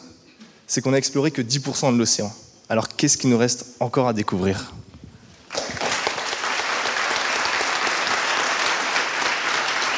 Merci Denis. Je me tourne vers le jury. Sébastien. Euh, oui, donc je me demandais, est-ce que tu voudrais euh, euh, continuer dans cette, dans cette voie et explorer les océans peut-être? Oui, c'est un, milieu qui me passionne vraiment beaucoup. Les milieux extrêmes notamment, notamment les sources hydrothermales, il y en a plein d'autres des milieux extrêmes. Je pense qu'en en Antarctique, vous devez en avoir pas mal aussi. Mais ouais, j'aimerais bien continuer là-dedans, très clairement. On va discuter alors. J'espère bien. Euh, non, mais voilà, justement, c'était ma question. Et alors, en Antarctique, euh, est-ce qu'on sait de, ce genre de choses Avant que tu répondes à ma question, je voulais quand même te féliciter pour euh, ta présentation parce que tu nous as vraiment positionné dans ton histoire de manière très calme. Et ça, c'est vraiment très agréable. Et aussi de finir par une question. Donc, vraiment, on voit bien l'intérêt. Alors, en Antarctique, tu penses que ce genre de système peut, peut exister? Euh, je ne sais pas, j'ai pas les connaissances pour y répondre, mais euh, bah, si on prend en compte le fait qu'on pensait qu'avec la photosynthèse qui pouvait permettre la vie et que maintenant c'est qu'il y a autre chose, je vois pas pourquoi je pourrais répondre non à cette question. Alors merci pour cette présentation qui effectivement fait voyager. Et hum, ma question, c'est en quoi est-ce que tu penses qu'étudier les milieux extrêmes euh, permet de mieux comprendre la vie dans un milieu qu'on perçoit comme normal entre guillemets? Oh là on le soigne, lui. Je sais pas, je, je pourrais pas reformuler votre question, s'il vous plaît Alors, on pourrait te demander euh, à quoi ça sert d'aller étudier des à quoi ça de trucs qui ah. vivent où il n'y a pas de lumière dans un milieu extrêmement hostile, alors que c'est pas vraiment la condition de vie de 99% des organismes sur le globe? À quoi ça sert? Bah, Par exemple, pour euh, le cas des sources hydrothermales, une des hypothèses, donc c'est-à-dire que ça pas, pour l'instant c'est une hypothèse, c'est pas prouvé, ce serait que ce serait à l'origine de la vie en fait. Ça viendrait de là. Donc pourquoi étudier ça? Bah, Pour comprendre d'où vient, ça peut être euh, une idée. Euh, pourquoi étudier des milieux extrêmes? Parce qu'on va découvrir des, bactéries notamment qui vont être très différentes de celles qu'on a, a habituellement. Là, en source hydrothermale, il y a des bactéries qui ne peuvent vivre qu'à 100 degrés, ce qui nous a fait d'ailleurs découvrir euh, beaucoup de, nouveaux de procédés qui servent tous les jours notamment dans, dans des molécules qu'on a besoin pour faire la PCR, par exemple, qui était en criminologie ou encore dans la science.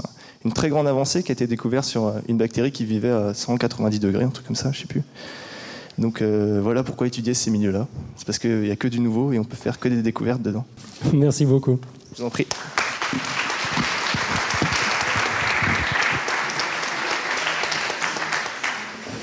Avant d'accueillir la dernière candidate, oui, ça passe vite hein, quand on nous raconte des histoires aussi bien, euh, je voudrais juste vous rappeler que vous avez tous la possibilité de poser des questions euh, aux intervenants. Donc vous avez un petit bulletin euh, qui se trouvait sur, sur votre siège.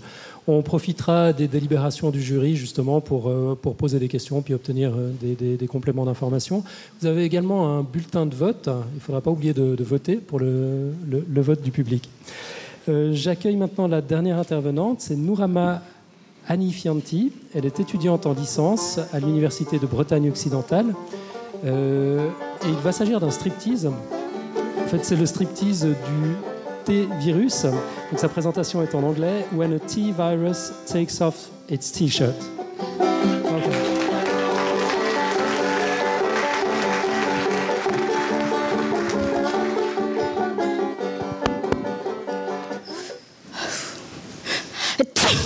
Oh, sorry.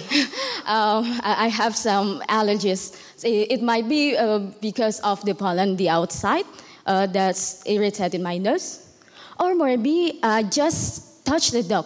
That uh, uh dog's uh, danger triggered uh, something like an allergic irritation in my nose, or maybe not. Maybe I have flu today. So when we looked in my sneeze containing something like a move in the side. There, uh, that's we call it that's particle, a virus. Well, what is a virus? Oh, why not bacteria uh, make me cause me a flu? So let me know.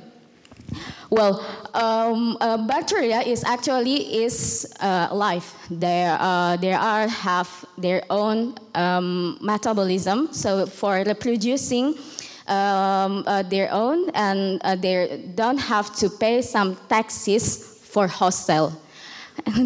In the other hand, uh, the virus aren't alive. They they have packages of codes to give to host cell to um, replicate them. A lot of viruses are floating to the air. Some of them, unfortunately, enter to our nose and infect cells. But uh, a single uh, virus have uh, outer membrane, they call it uh, a capsid, That's um, a protein codes when uh, look, when they, uh, they want to swim to the cytoplasm swimming pool, they have to remove. Ooh, it's difficult uh, to remove. So, uh, what? Uh, but they have some problem with uh, with removing because. So, so that's why one of the friends of virus asked a question. Hey, what's up with him? Uh, maybe uh, he doesn't want to get naked in front of us. Oh, no, no, no, it doesn't. Actually, it just um, should wear a swimsuit uh, before swimming to, to the swimming pool of cytoplasm. And, uh, uh, and therefore, after that, they want to uh, multiplied in the cell host cell, and after that, a manufacturing system, so they could go to the outside of the cell. And um, well, uh, it's uh, do you know they could uh, multiply more, more, and more a new virus. That's really terrifying, you know.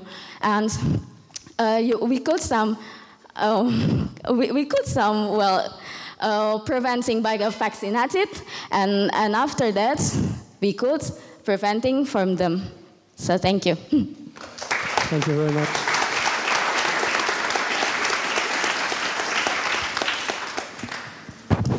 So you did actually take off clothes. uh, do we have questions in the jury? Marie? Thank you for your presentation. I'm just very curious what brought you to FameLab? Was it a friend or was it you decided, oh, I really want to do this type of uh, communication?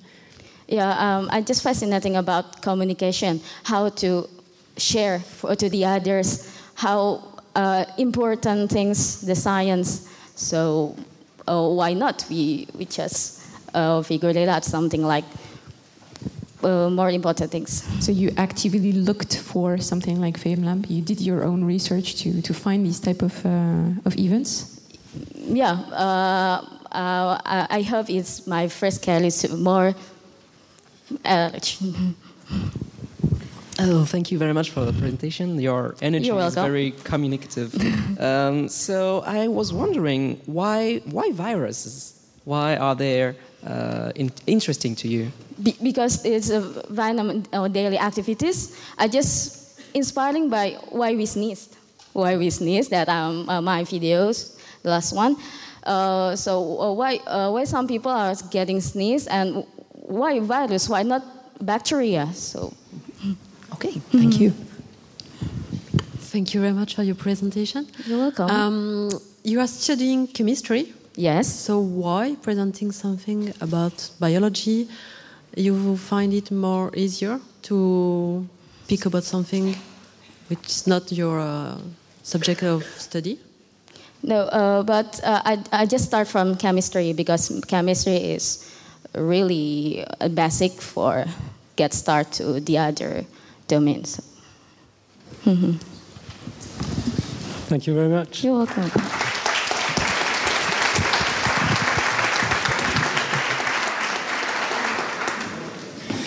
C'était la dernière intervention. Je, je, vous demande un tonnerre d'applaudissements pour les dix candidats.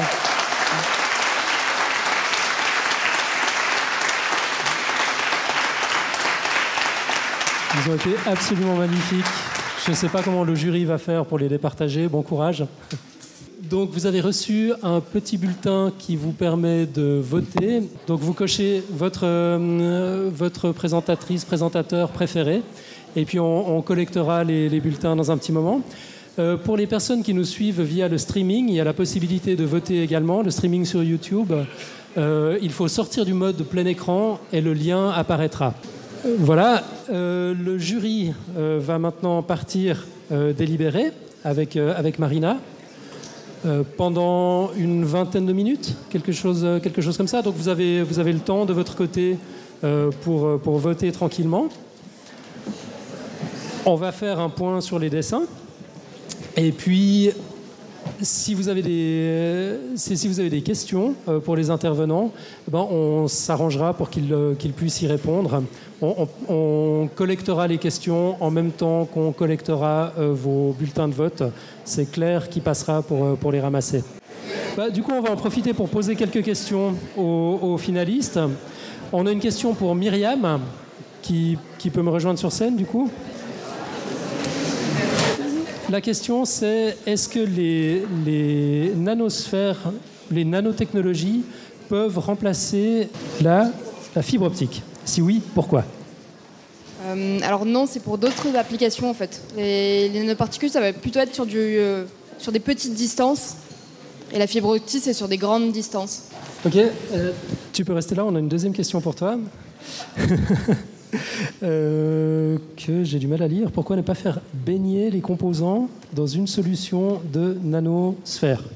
Les composants du téléphone, j'imagine. Je pense aussi. Mais du coup, euh, en fait, l'objectif, c'est d'aligner de, les sphères pour faire passer l'information dans une, enfin, en une ligne droite. Alors que si on fait baigner à l'intérieur, euh, l'information, elle va être perdue dans tous les sens. Donc ça sera aléatoire. Je ne sais pas si j'ai répondu à la question. Ça, ça, me semble être une bonne réponse. On regarde juste si la question est pour toi avant que tu partes. Voilà, encore une question. Et puis ce sera la dernière question pour Myriam, je pense. Alors on la découvre ensemble. Pourquoi les nanosphères marchent-elles mieux que, de, que des nanos d'autres formes? Ok.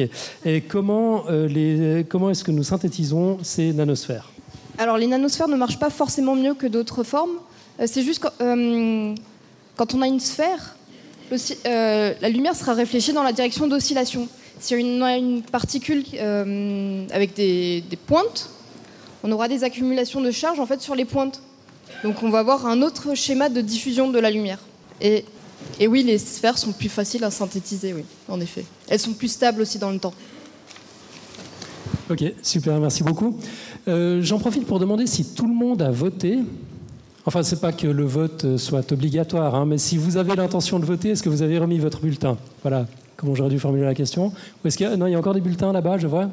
On va, on va les récupérer. Euh, on a une question pour euh, Lucille. Euh, je sais pas. Enfin, si, peut-être. Peut-être que c'est une vraie question, j'en sais rien.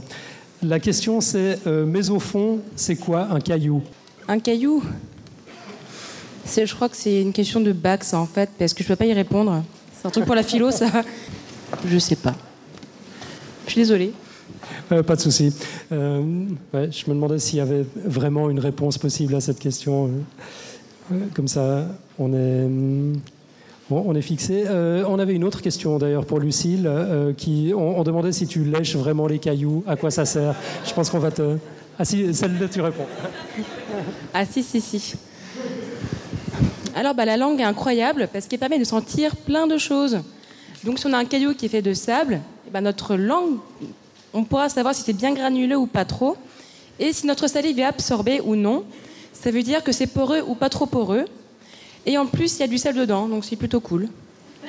Mais en vrai, il n'y a pas grand-chose de nutritif dedans, donc faut pas trop les lécher. C'est, euh, c'est, bon, on peut, hein, mais ça apporte rien de plus sinon.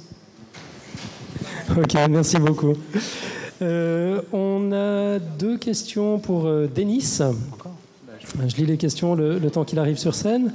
Euh, ces sources sont-ils aussi étudiées par les exobiologistes? La vie sans photosynthèse est une piste, est-elle une piste intéressante pour la vie ailleurs? Je te laisse répondre. Euh, oui, tout à fait. Enfin, j'ai que ça à répondre, du coup, oui. Euh, ils étudient ça. Non, je vais m'arrêter sur mon oui, je pense. Ça marche, des réponses courtes, c'est bien aussi. Et une deuxième question, comment les bactéries proches des cheminées hydrothermales respirent-elles? Euh, Alors, je suis pas très calé sur justement euh, ces bactéries-là, donc, euh, prenez, prenez ce que je vais dire avec des pincettes quand même. Il y en a qui vont pas utiliser d'oxygène, déjà de base. Et euh, comment elles respirent? Bah, C'est des milieux où l'oxygène va diffuser quand même, même s'il y en a peu. Et je vais m'arrêter là par peur de dire des bêtises. Je ne sais pas si quelqu'un a la réponse qui lève la main tout de suite, si je dis de la merde. Mais il euh, y en a qui n'ont pas besoin d'oxygène et c'est pour ça justement que c'est une des pistes euh, de l'origine de la vie, parce qu'à la base il n'y avait pas d'oxygène. C'est les bactéries qui ont produit des... de l'oxygène. Excellent, merci beaucoup. Euh, on a plein de questions pour euh, Dorian. Dorian sur la bioluminescence. Ouais. Euh, pardon, ouais. La chimie luminescence. donc, est-il possible d'avoir d'autres couleurs que le bleu par chimie luminescence Oui. oui, alors, donc je ne vais pas rester sur la réponse simple. oui, on peut avoir d'autres couleurs dans la chimie luminescence, simplement parce qu'en fait, lorsque l'énergie que, la molécule dissipe par émission de lumière, cette énergie-là, elle correspond à une longueur d'onde. Et si elle correspond à une longueur d'onde, elle correspond donc à une couleur.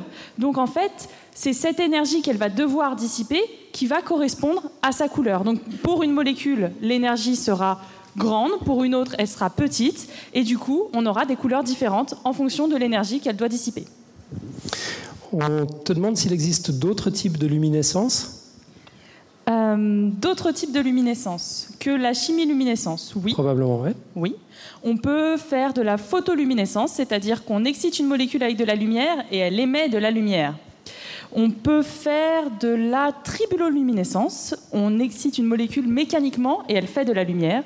On peut faire de la sonoluminescence, c'est-à-dire qu'avec des sons, on crée de la lumière. C'est joli. Ok, merci. Euh, est-ce que tu penses qu'on puisse utiliser la chimie-luminescence pour éclairer les villes? Euh, Pour éclairer les villes. Alors, c'est une question qui a passionné les chercheurs parce que c'est très intéressant la chimie-luminescence, parce que c'est une lumière froide, parce que on espérerait, dans ce cas-là, pouvoir faire quelque chose de réversible, c'est-à-dire émettre de la lumière et ensuite envoyer euh, de l'énergie aux molécules pour qu'elles reviennent en arrière, donc que la, réaction chimique se passe en arrière et qu'elles puissent à nouveau refaire la réaction chimique et réémettre de la lumière. Mais ça, c'est pas encore fait. Mais n'empêche que la chimie luminescence, elle est déjà utilisée pour faire de la lumière. Par exemple, vous l'avez sans doute plus ou moins tous vu, les petits bracelets que l'on casse en soirée et qui deviennent tous lumineux. Et c'est très joli. Ça, ça fait de la lumière pendant 6 heures. Et eh ben, on peut l'utiliser déjà en spéléologie ou dans des atmosphères qui ont qui sont euh, sensibles, c'est-à-dire dans des atmosphères où il ne faut pas amener de flammes ou des atmosphères chimiquement agressives. Et dans ce cas-là, on casse simplement un bâton, toutes les réactifs chimiques sont déjà euh, encapsulés et du coup on fait de la lumière sans danger. Ok, la dernière question pour toi, je l'ai gardée pour la fin, je la trouve savoureuse, mais tu y as déjà en partie répondu, peut-être que tu voudras ajouter un, un complément. À quoi est-ce que la chimie-luminescence peut servir d'autre que de cacher des corps? Alors, je pense que là on pourrait répondre, pourquoi faut-il que tout serve dans la vie?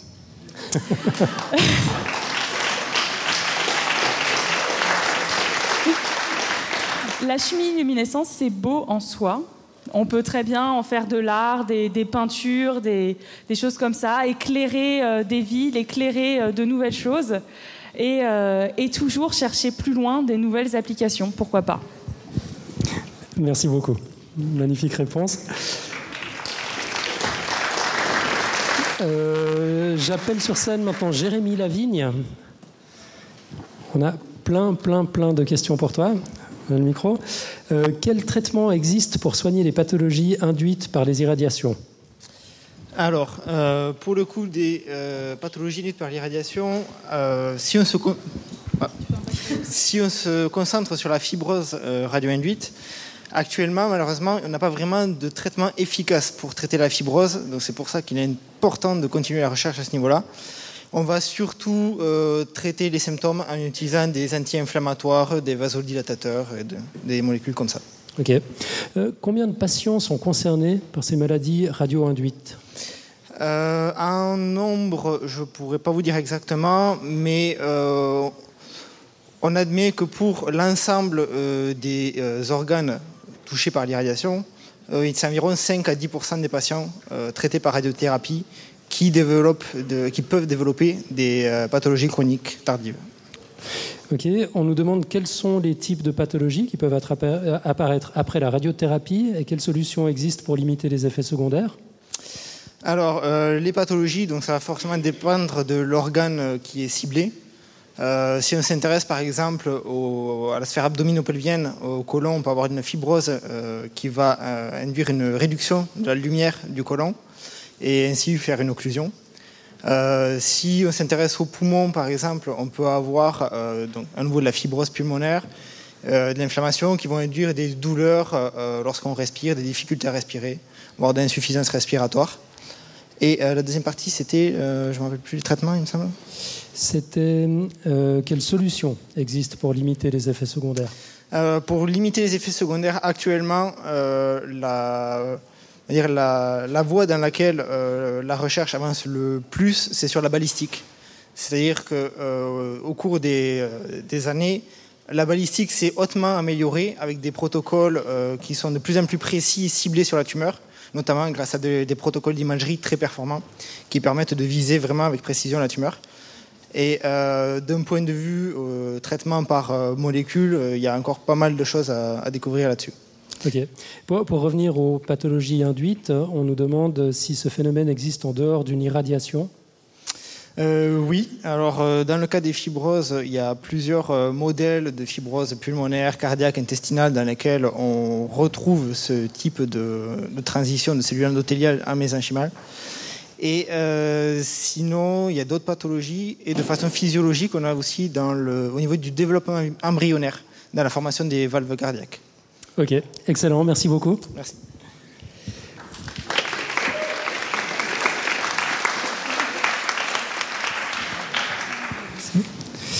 Uh, and then we have two questions for Divya.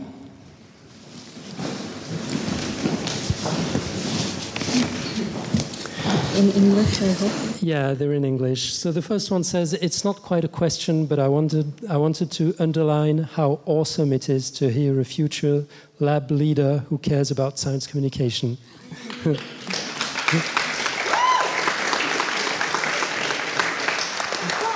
and then we have an actual question. Can we imagine that one day we'll discover a way to grow functional organs, starting with specialized cells?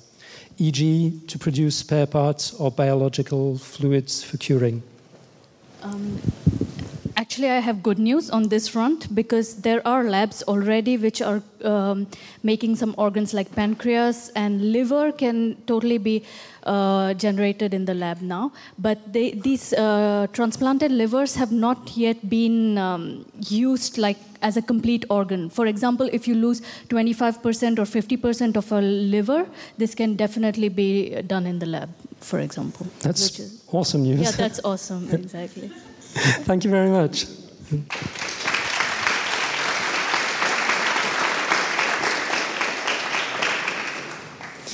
On a des questions pour Mathieu sur la téléportation quantique. Hein, je te donne ton micro. La première question, je la découvre avec toi. Sur la téléportation quantique, comment transférer l'esprit pour ne pas faire un corps mort, pour ne pas contrôler deux corps à la fois? Eh ben, eh ben, C'est exactement pour le fait que euh, téléporter un, humain, ça va être compliqué.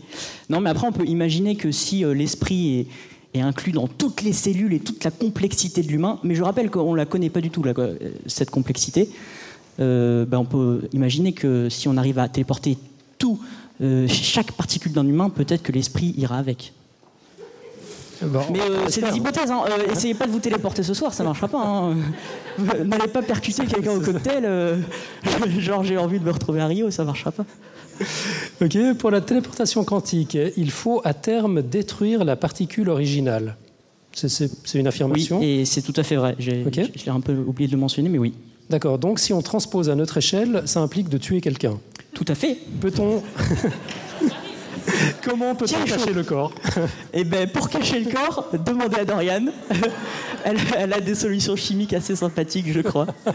Voilà. Euh, l'air est à la coopération, t'en parles pas encore ah. on, nous demande sur quelle distance se fait actuellement la téléportation quantique. Alors, euh, avec des particules de lumière, donc des photons, le record il est à 143 km.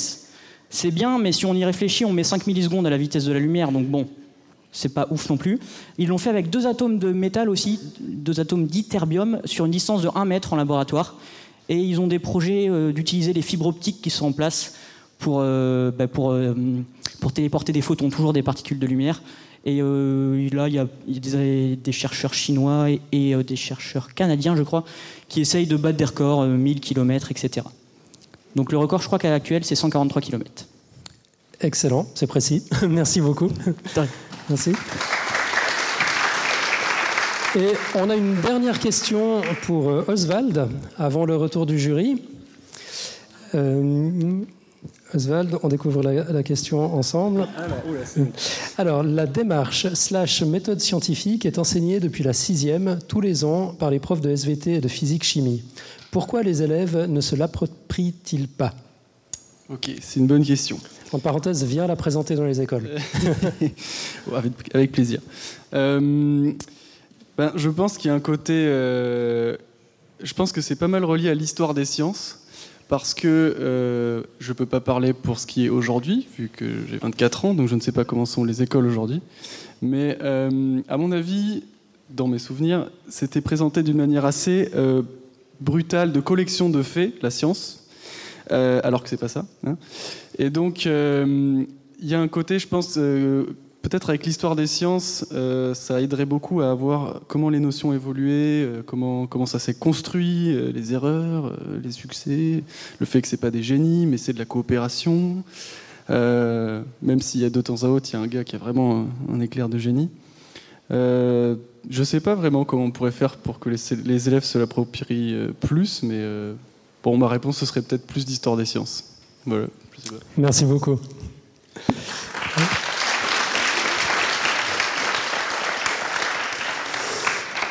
Le jury va arriver incessamment sous peu, donc on connaîtra bientôt le nom du vainqueur désigné par le jury. On connaîtra également le nom du vainqueur désigné par le public et le nom du vainqueur désigné par les internautes. Ce sera peut-être le même, je ne sais pas.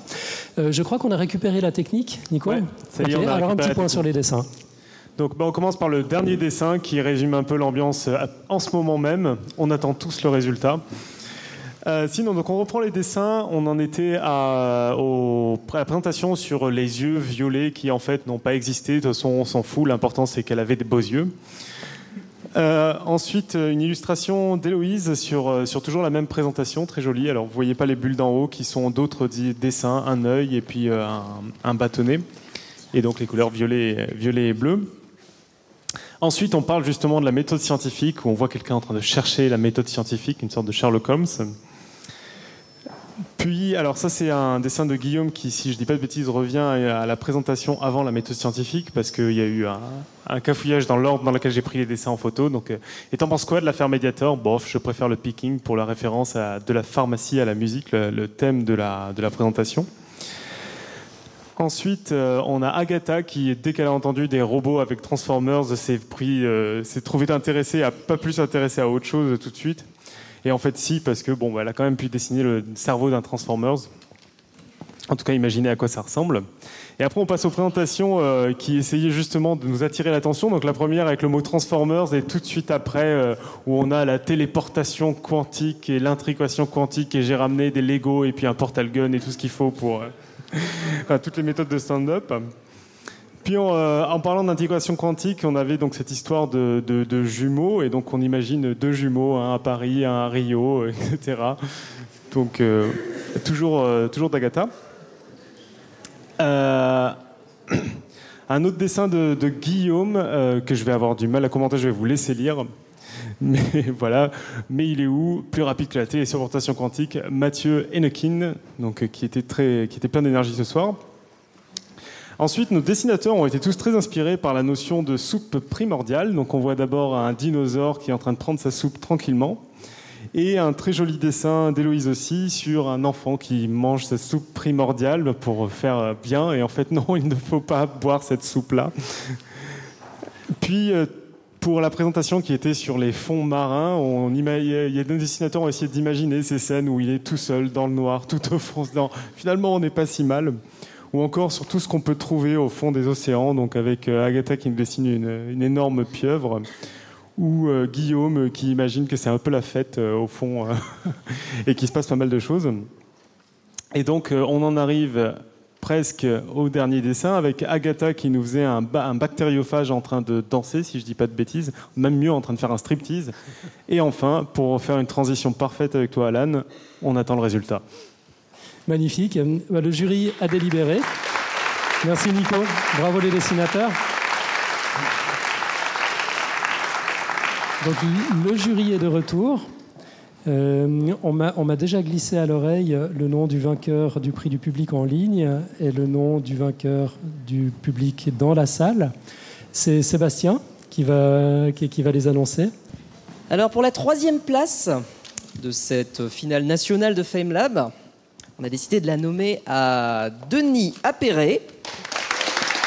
Bravo Denis.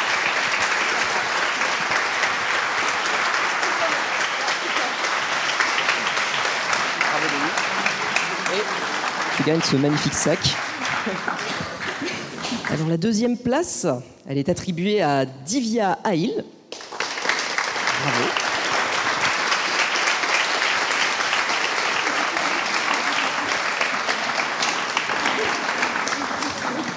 Le prix du public en ligne est attribué à Mathieu Henkin. Bravo Mathieu gagne ce magnifique chargeur solaire hybride d'une marque inconnue. Pour le prix du public dans la salle, nous avons Dorian Ménigo.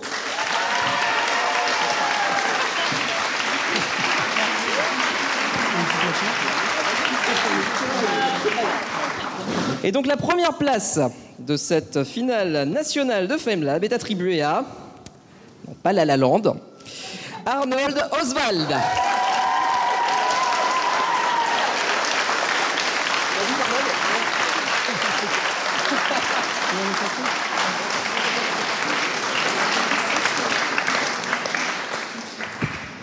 Et ben voilà. Ouais, on appelle tous les candidats sur la scène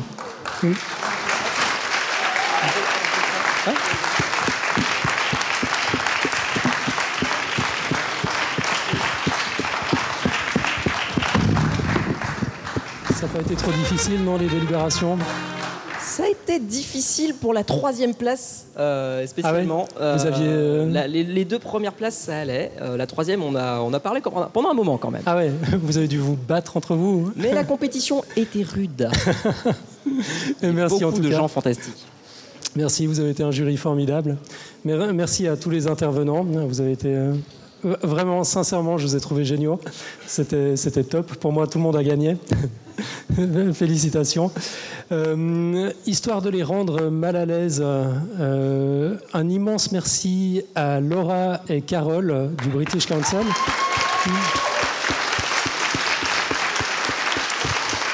Vous, pouvez la voir rougir à, ma gauche, à votre droite. Donc elles ont, elles ont organisé tout ça de main de maître. C'était, absolument magnifique, un vrai privilège de, travailler avec elles. Euh, un petit merci aussi au, bon, non seulement à notre jury euh, extraordinaire. mais Merci les amis, vous avez été top.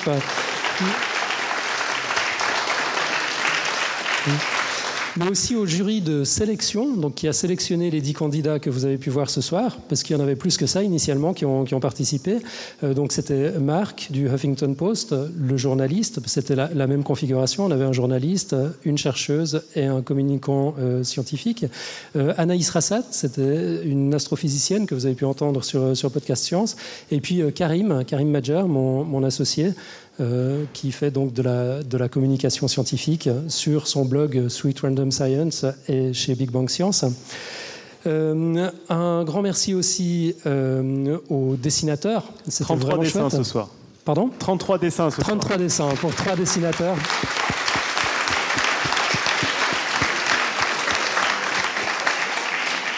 Merci à Nico Tup, notre monsieur loyal. Merci aux personnes de, la technique, de la régie, euh, du live stream qui ont, rendu tout ça possible ce soir. Et puis, euh, un petit coucou, un petit merci aussi euh, à l'équipe de Big Bang Science, par- partenaire de la soirée, à Karim, Valentine et Claire aussi pour, pour, l'organisation. Et puis, merci à vous tous d'être venus, de prouver une fois encore que la science est populaire, la science est dans le cœur des gens. Euh, pour, moi, c'était vraiment extraordinaire d'assister à ça, la, science sur scène. Euh, la, science euh, qui, se raconte. J'ai trouvé toutes ces interventions vraiment absolument passionnantes et je crois qu'on a du mal à imaginer la difficulté d'expliquer des concepts aussi ardus en trois minutes. En, fait, le pari est tellement réussi que ça a l'air simple et, c'est génial. Bravo encore. Et voilà, bah, c'est ainsi que se conclut la troisième édition de, de. Merci à tous. Bonne soirée.